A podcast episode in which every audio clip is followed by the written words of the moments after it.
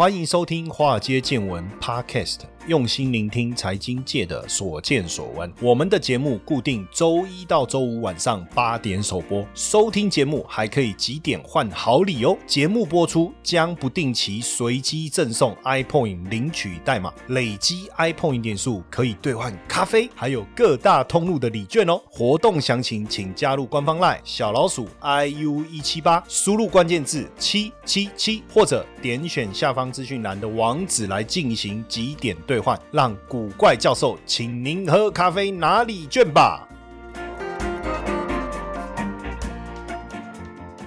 大家好，我是古怪教授谢承彦啊，因为我们最近呢在脸书上办了一个邀请粉丝来提问的活动哦，那抽中的粉丝可以上节目来问到宝，那顺便做这个见证，对不对？好，那上一次呢，我们抽中的粉丝晶晶呢上来问了很多有关于 ETF 新手应该了解的问题，那今天呢又有什么问题要来跟我们互动讨论呢？想解决哪一方面的疑惑呢？那我们继续听下去。好，那我想要问老师说，就是 ETF 它它进场的门槛，听说就是很少钱就可以了。那如果说像我刚刚讲到，我这一万美金进场，它是呃老师建议我怎么配置，然后这个钱应该是够吧？因为你刚刚跟我讲说，我如果开户，然后进去银行，他会请我喝茶，对我来来讲，应该说还是说对银行来讲，嗯，还是说对市场来讲，我假使说我有一万元的美金进场 ETF 是是够的嘛？如果说我如果之后我是定期定额的话，老师建议我每个月可以投入至少多少钱呢？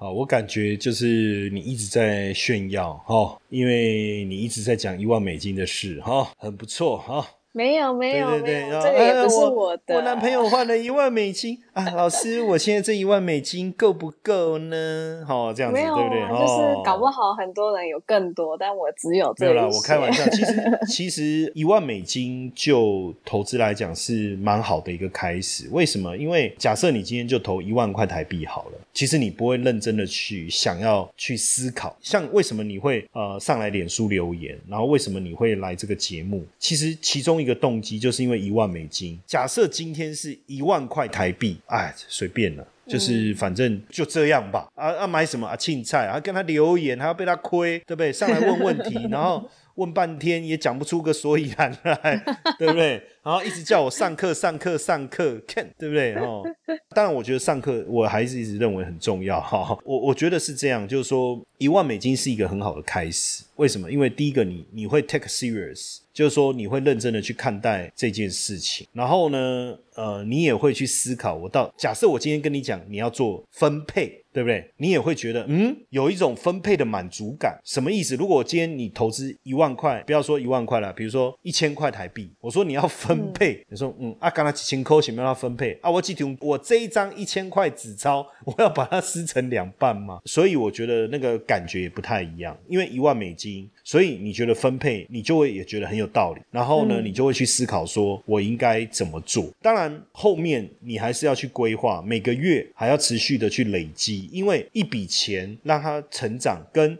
持续投入有很大的不同的效果，因为一笔钱投入以后，你不确定你现在投的这个时点是最漂亮，是不是最漂亮？但是如果你能够每个月再继续投，也许你能够在一些比较漂亮的低点就增加你的这个部位，增加你你的 ETF 的单位数。那因为你现在未来有购物跟存结婚基金的打算嘛，对不对？对，所以我就更觉得说，你就应该要去做，就是你不只要这个一一万美金，然后你嗯你你也要这个这个每个月去投入。当然每个月投多少，我我觉得量力而为，因为每个人的财富状况、收入水平，然后消费什么，这都不一样，我没有办法给你一个答案。但是如果在我来想的话，一个月一万块，一年十二万嘛，那五年。是多少？六十嘛，那这样肯定买不了房子，但是可以结婚，但是可以结婚，对不对？对对，所以以结婚所需要的资金跟买房子需要的资金可能稍微不一样。诶，但是也许就是说你们可以结婚呐、然后结了婚以后，长辈就会资助你们买屋的头期款，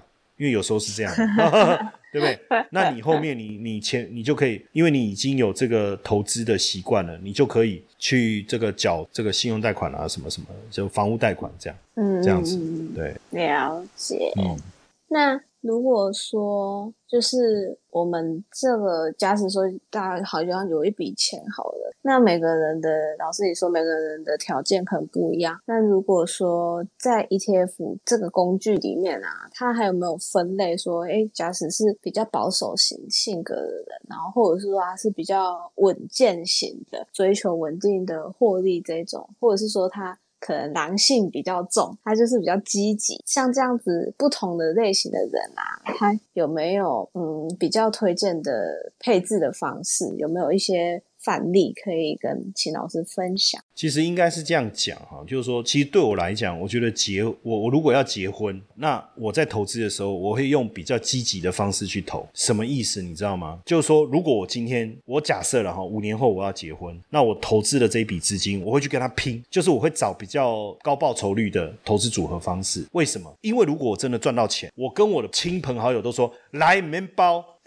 哎，这个很阔气嘛，对不对？好，那如果说是最后我用比较稳健的方式，哦，就比较保守的方式做啊，不是我用比较积极的方式做啊，结果他没有赚到那么多，或是甚至小赔点，因为毕竟高报酬高风险嘛，对不对？那到时候我就发喜帖，就跟朋友说，没有三千六的不要来哦。好，就是他有机会更好，那我也会想要去试看看。像结婚这种，我我就不会用比较保守的方式做。但是如果是买房子，太保守，要累积又有点困难。这个时候我会用稳健式的方式。我举例好了，比如说比较积极的，我就设定我的这个报酬率一年可以大概在十四趴、十五趴，好，比较积极，就有机会嘛。但是它也会有。波动也会有风险，它的波动风险会稍微大一点。但是如果市场行情是好的时候，它每年基本上可以赚这么多。那如果说是对比较稳健的，我大概抓百分之十左右。那如果是比较保守，我就建议说啊，你做的这个组合大概在六啊七左右，百分之六左右。那如果说像你是要买房子，对不对？嗯。那我就会建议说用不能太积极嘛，因为呃你总不能到最后房子买不成嘛。嗯。那是那那老师你你说结婚可以用积极，对啊，了不起不结嘛，哈。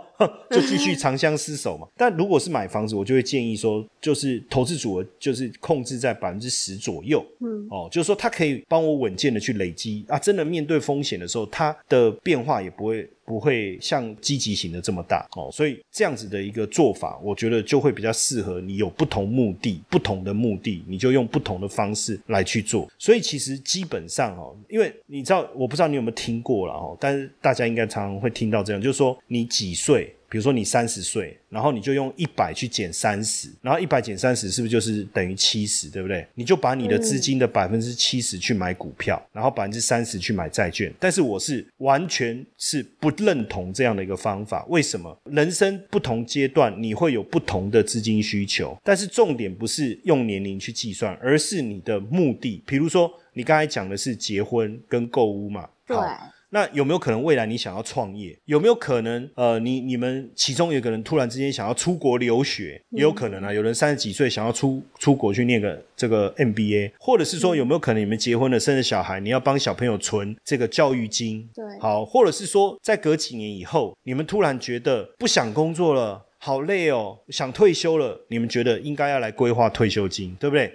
那其实应该说不同的目的，你要找不同的风险属性的。比如说我刚才讲的结婚基金，或是旅游基金，对不对？你可能。然后过几年，这一两年不能出国，可是难道两三年后真的我们都不能出国吗？好，所以我想要存个旅游基金，那这个我就会建议存，建议用比较积极型的 ETF 的组合来做，对不对？因为旅游基金嘛，赚多了我就做头等舱，对不对？赚少了我就做。联行反正都是可以出去玩嘛，对不对？那如果说像你刚才讲的这个购物啦，或者是说创业啦，哦这种，那我就会建议说中度风险、比较稳健性的投资组合。为什么？因为创业可以等嘛，我可以稍微调整一下，但是也不至于就最后钱都赔光。但是如果说哎哎最近有一点状况，那我就再等一下嘛，对不对？但是也不要说突然之间好像连创业的钱都赔掉。那如果是退休或是小朋友要读书，这个事情是不能开玩笑的嘛，因为你总不能说哦我要。退休了，然后就说：“哎啊，你怎么没有退？你怎么又回来啊？因为我的投资都不见，我要延后我的退休年龄。然后隔了几年后，哎，你怎么又回来了？哦，我再度延后，不可能嘛。所以这个你就要用比较保守的方式去做。还有小朋友要读书嘛，啊，他就学年龄到了，然后呢，社会局来按电铃，叮咚，哎，你们的小朋友怎么还没有去念书呢？啊，不好意思，呃，我们的教育基金最近有一点状况，因为套牢了，不可能嘛。所以像这种，你就要用相对保守的方式来做。其实这个观念才是正确的啦。当然，我我我我相信我这样讲完以后，其实因为我听你的笑声，算是蛮尴尬的。好，对。所以，我我我我理解，其实你也听不太懂我刚才在讲什么。而且，其实我 我跟你讲哦，呃，我还没讲标准差呢，我只是一直跟你讲啊，波动会大一点，风险会大一点，对不对？嗯，对。其实，所以其实我是蛮鼓励的啦，就是说，如果你真的觉因为你你问的问题，我觉得是很好，而且大家人生都有不同的目标，那怎么去做这样的一个投资组合？我觉得其实是非常好的一个学习的过程。那因为其实我过去其实我我也跟你坦白，就是说很多同学问很多问题，可是你说我我要针对一个人把一个问题讲清楚，其实不容易，所以我才会去设计这个完整的课程。从这个是什么是 ETF，然后到你在不同的目的，你要用不同的投资组合。但是其实内容物都是一样的，只是比例稍微不同。哎，你看这样就可以有变化出来的。这个课学完是不是会很有帮助哦？所以听起来很棒。对，就是说，我就这几个材料，我只要把这材料这几个材料弄熟了，我所有的菜都是用这材料去变化，只是比例不一样而已。哎，这样子就会很吸引人啊。所以我们的这个投资组合，我我跟你讲，就是用这样的方式啦。但所以基本上坦白说，就是说学这个 ETF 对你会很有帮助。那这个是我跟股股学院合作的一个课程，因为呃我自己很喜欢用这个股股这个 App，所以当时啊他们也提出这个想法，我觉得这蛮好的，所以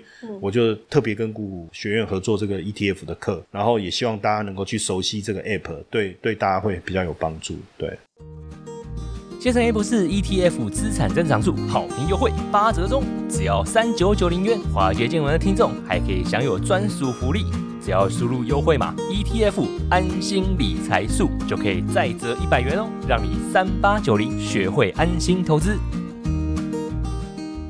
好，那老师，我想要问说。ETF 它是不是有那个叫做股息？就是股息这个是每个 ETF 都会有嘛？然后老师，你比较喜欢零股息，还是你喜欢那种成长型的 ETF？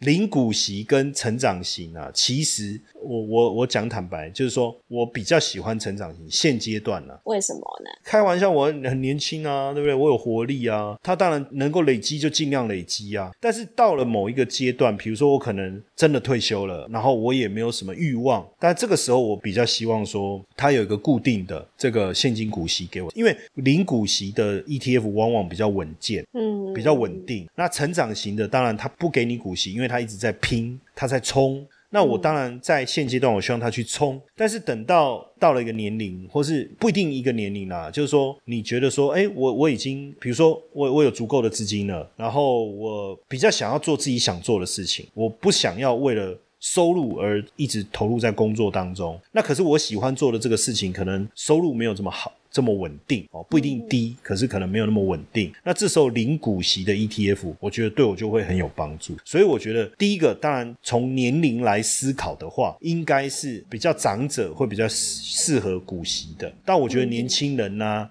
有家庭啊，这些应该都还是要去投资成长型的，我觉得比较好。那当然，这个年龄就跟人生阶段就异曲同工之妙嘛。但是现在有很多像你们这样的年轻人，有的他就觉得说，哎，我想要做一些我自己喜欢做的事情，那你就赶快提早把你的这个投资做好，然后未来你有足够的这个投资，然后他配你股息。那你如果每个月有稳定的股息可以领，那自然而然你就可以去做你想做的事了。所以我觉得还是不一定局限在一定要年纪大的人，但是我觉得以现阶段来讲，我还是会先想要冲啊，我还是会想要冲啊，成长型的，对。所以像这种成长型的，它的获益的话，就是等于说你要慢慢把它卖掉嘛。不用啊，这哎，你前面都没有认真听呢。我就说，你今天比如说你有成长型的股票 ETF，对不对？对你一定也会有，比如说债券或是黄金，或是一些比较保守的 ETF 去做一个组合嘛。那所以它一直成长，你是不是一直赚钱？你就可以把它减码，然后再把那个钱拿去买其他，就是这个你配置的这个 ETF 啊，持续的去做 rebalance 啊，对不对？所以减码不是卖掉，减码只是少买一点。对，减码是卖掉的意思没有错，但是它卖掉不是把钱拿走，就是你继续把它转换到你其他投资组合。哦我这个投资组合里面会有三个东西嘛，嗯，或者是四样嘛，那我就这个赚钱，我就把它补到其他的，这样维持我那个比例的。维持比例哦。对，因为你可能百分之三十是股票嘛，比如说百分之四十是股票，百分之三十是债券，然后百分之三十是黄金，可能是这样嘛，嗯对不对？嗯那结果股票赚了，变成赚一倍了，我当然把它卖掉，然后其中一部分再拿去买债券，一部分拿去买黄金，就是维持四十、三十、三十这个比例。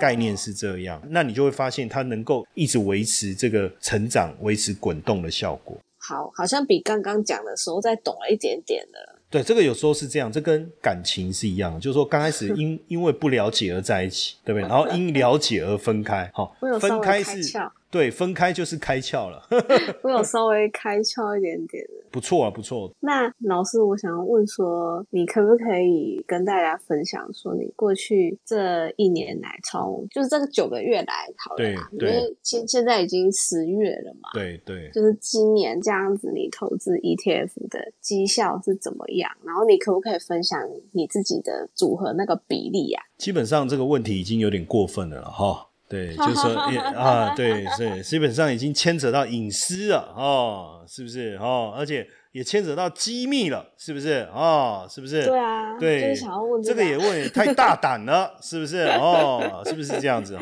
其实我刚才已经透露蛮多蛮多的讯息啦，因为就投资组合的角度来讲，因为我一直强调，就是说你的投资组合里面，你不能只单有股票，你单只有股票，你会觉得很会赚，可是跌的时候也很会跌。嗯，这个时候，如果你能加入一些债券，比如说投资等级债券啊，我不小心又讲了一个你可能要问的问题，没关系，你你当做没有听到。然后呢听到了，然后你可以加一些公债，美国公债，比如说三到七年期这种的 ETF，其实这已经开始有防守，然后再放个黄金进来，然后再放个这个美金的 ETF 进来，你等于是有五个投资组合嘛，对不对？那你说我这五个投资组合，我要怎么去做我的比例？我我坦白跟各位讲，其实不重要，你可以就除以五，百分之二十，百分之二十，百分之二十，二十，真的就是这样。这个我们做了非常多的测试哦，在我们要做这个组合之前，其实你说怎么分配那个比例，我们做了各种测试，其实到最后的结果差异都不太大。那既然差异不太大的情况下，就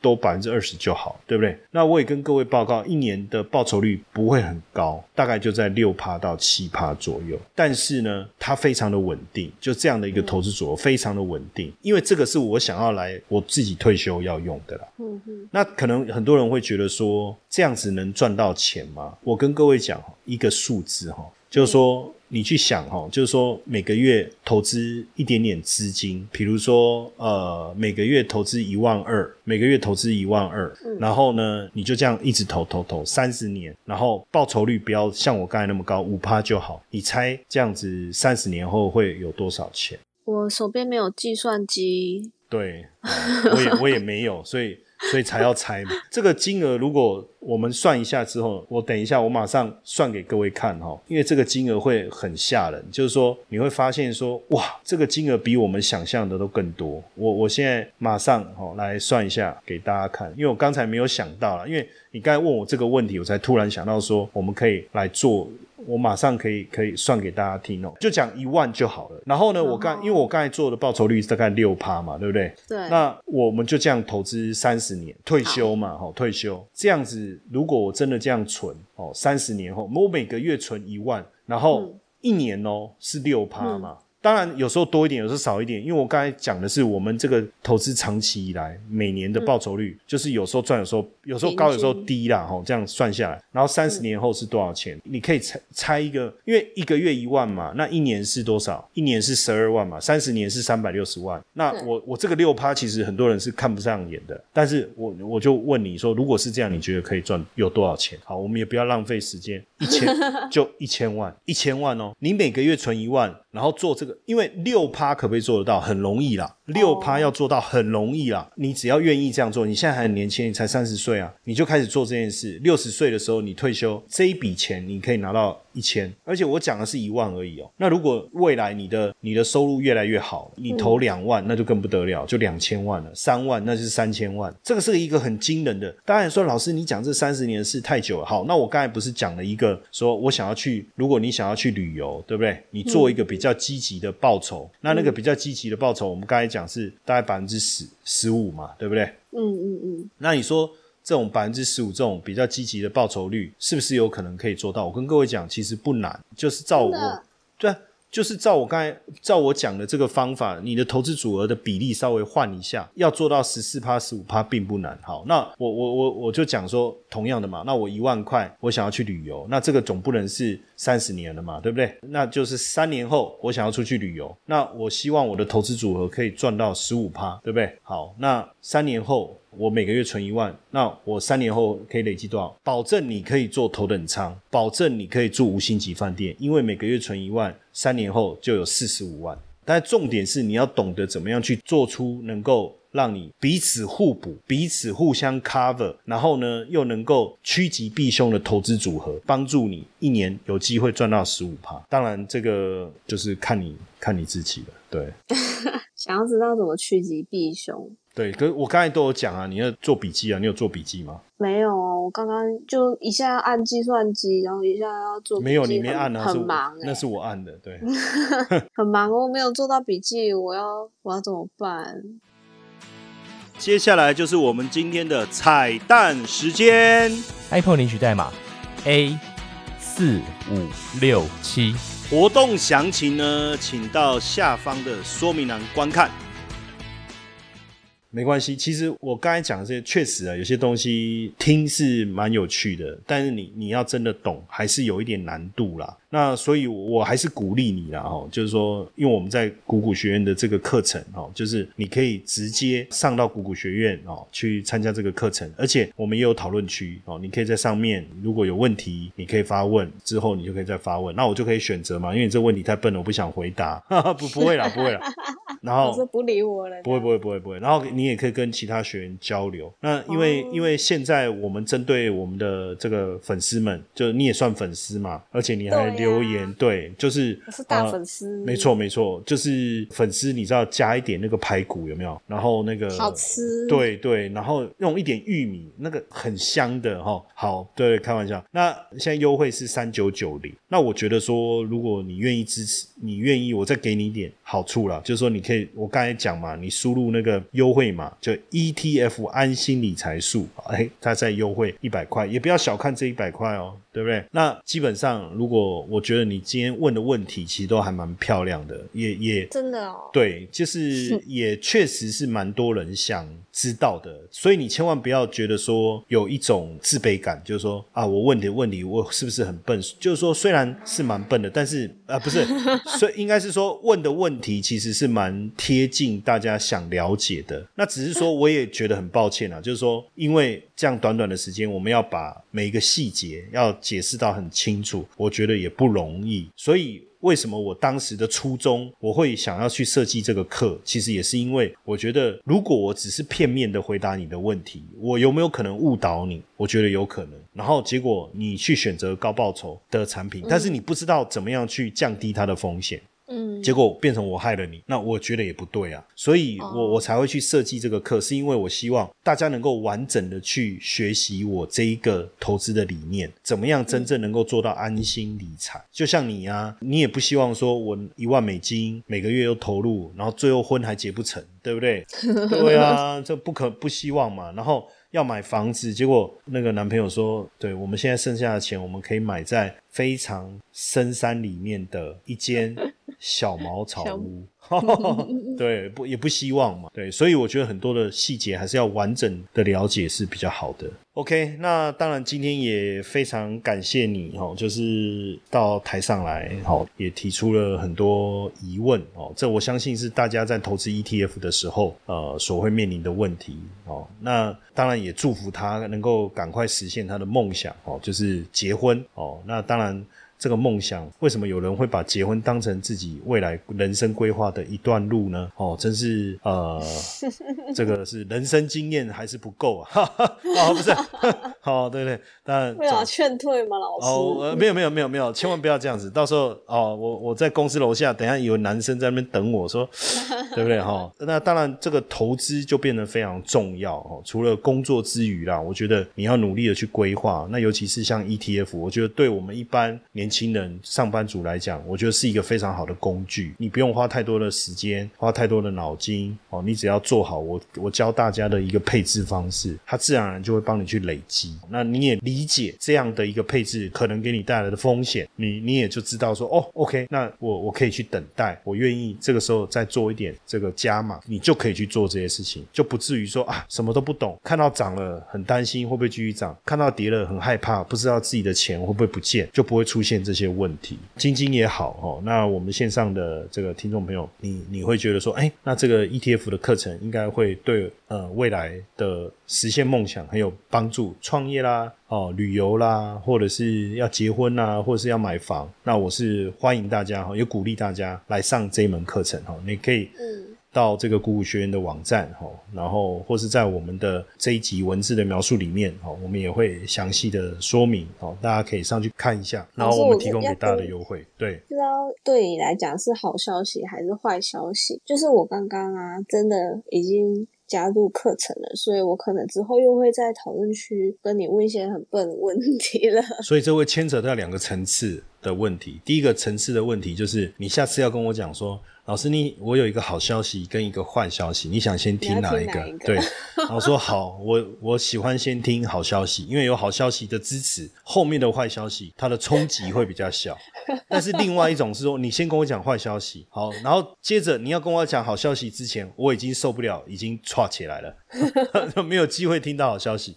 哦，所以你的好消息就是你上课了，哦，太棒了，对不对？哦，然后。接着你就跟我说，可是我就会去讨论区留言，噔噔，晴天霹雳，然后我就会想说，天哪，对不对？要不要把讨论区的功能把它关闭？哦，对哈，不要拜托，不会了，不会这样了。其实我我还是还是希望大家就是能够。有一个好的一个学习的环境跟管道啦，然后真的能够帮助大家去透过呃 ETF 哦，因为以早期我们的年代就是有基金，就也就比较多的问题。那当然后来有了 ETF，而且现在 ETF 的选择也很多样性，你也可以去达到我们跟各位讲的。其实有一个呃，我我刚才没有分享到哦，就是嗯。有一个非常厉害的人叫达里欧，这个人呢，他在干什么？干什么？现在是在现在是在撒娇吗？还是在调情呢？我们我们现在么奇怪，对我怎么没想到？哦，他真的叫打你哦，打你哦，对耶。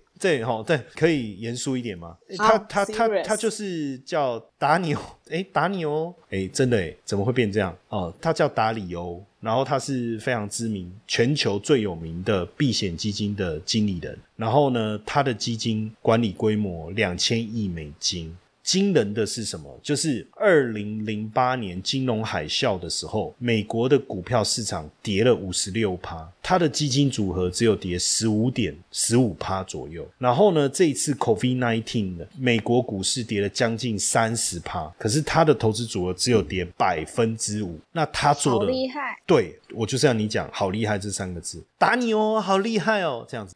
那 好。那很多人就会说啊，老师，你跟我讲这没用啊，他赔的少，那搞不好他也不太会赚钱，对不对？好，但是你知道吗？如果我们从二零零六年开始，二零零六年开始来去看他的投资组合，跟美国股市做一个对比，还蛮公平的嘛。因为二零零八年金融海啸，对不对？就会经过了，哦，就就有一次很大的考验了。然后还有 COVID nineteen，是不是又有一次很大的考验？那同样都是投入一万块，哈，那放到现在，达尼欧他的投资组合会。成长，我看从二二零零六对会变两倍，就变两万块。那这个美国股市也是成长两倍，也是变两万块。这告诉我们什么意思？就是一样厉害，但是问题是、有问题的时候，它受伤比较小。那你你就说，呃，那这时候你应该就会想说，啊，那那他怎么做呢？我干脆学他就好，对不对？嗯其实我我也是学他的，对，就是我们从他的这个投资组合的精神，它的核心的概念，我们把它整理的更简单，然后更适合大家来去操作。对，就是最后我补充一下这个啦，因为你也可以上网去找一下，但是你不能打输入这个打你哦，不可以，这样会找不到。你要输入好打里欧，哦打里欧打里欧这样子，那你你去看一下，你就会知道说。哇，真的，原来 ETF 投资就这样就好了，这么简单。那我们干嘛搞得这么复杂？好不好、嗯嗯 o k 好，好，那这个我们谢谢晶晶哦，今天上来跟我们做的这个提问哦，也感谢他的这个无脑的这个 哦，不是无脑，在他这个很认真想要问出无脑投资法哈、哦，那也希望说今天有帮助到这个晶晶，然后能够尽快的这个步入结婚礼堂，也就是恋爱的坟墓，好不好？哦，好，谢谢老师的 好，祝谢谢谢谢福。